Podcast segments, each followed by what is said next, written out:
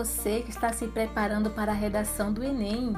Hoje o Redação Nota Mil vai trazer algumas dicas para você sair bem e garantir o seu mil. Isso a partir das cinco competências que são cobradas lá no Enem. Então vamos para a competência 1. Domínio da norma culta da língua portuguesa escrita. Então presta atenção, gente é diferente da língua falada. Estamos falando da língua escrita, então vamos evitar gírias, expressões coloquiais.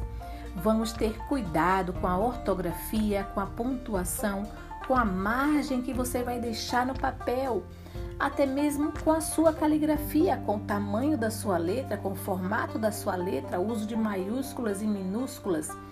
Tudo isso para que você se saia bem nessa competência de número 1. Um então, observar a sua ortografia, pontuação, concordância, ok? E lembrar de sempre fazer períodos completos. Já a competência 2 é a competência sim grandona, a maior de todas. Vai cobrar de você um monte de coisas. Então você precisa estar preparado para escrever um texto do tipo dissertativo argumentativo. Isso significa que você vai expor uma ideia, porém não apenas expor, você vai argumentar. Ou seja, é preciso que você tenha uma tese e um ponto de vista sobre o tema que o Enem vai apresentar para você. É preciso que você tenha uma, uma tese e que você defenda essa tese a partir de argumentos. Então, a competência 2 vai cobrar o tipo de texto, o atendimento ao tema você não pode fugir e nem tangenciar o tema, por isso, muito atenção para a frase temática e as suas palavras-chave.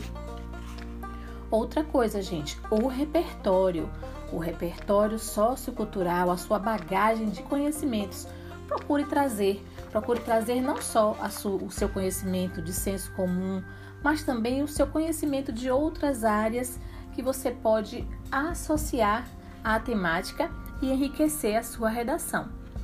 Bom, esse repertório precisa ser produtivo também, não é só jogar lá, você precisa também associar esse repertório à discussão que está sendo feita no seu texto. E vamos para a competência 3. A competência 3 vai exigir que você tenha um projeto de texto. O que é, que é isso?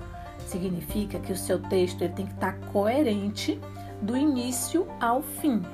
Então você tem um, projeto de texto bem desenhado, bem articulado, bem esquematizado e o seu corretor vai perceber que realmente você está escrevendo o seu texto com um propósito. Você simplesmente não jogou as ideias lá.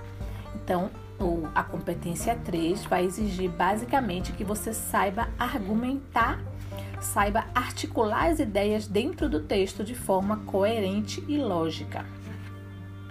A competência 4 vai exigir de você a sua coesão textual, ou seja, você precisa usar elementos para ligar as ideias, para unir as ideias, estabelecendo relações entre elas.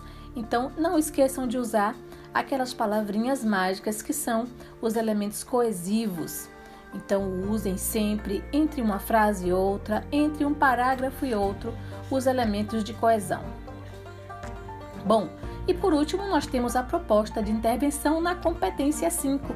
A competência 5, você vai o quê? Você vai resolver o problema que você já apresentou no seu texto. Então, você tem um texto bem estruturado com introdução, apresentando tese e a, o desenvolvimento. Você tem dois parágrafos apresentando os seus argumentos na competência 5, que é a última competência, vai ser cobrado se você vai apresentar uma proposta de intervenção para o problema que foi apontado por você. E essa proposta precisa ser completa com cinco elementos.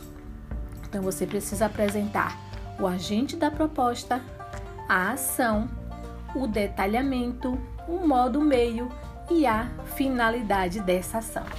E por hoje a gente fica por aqui. Não deixem de acompanhar o nosso podcast de redação Nota Mil. Até mais!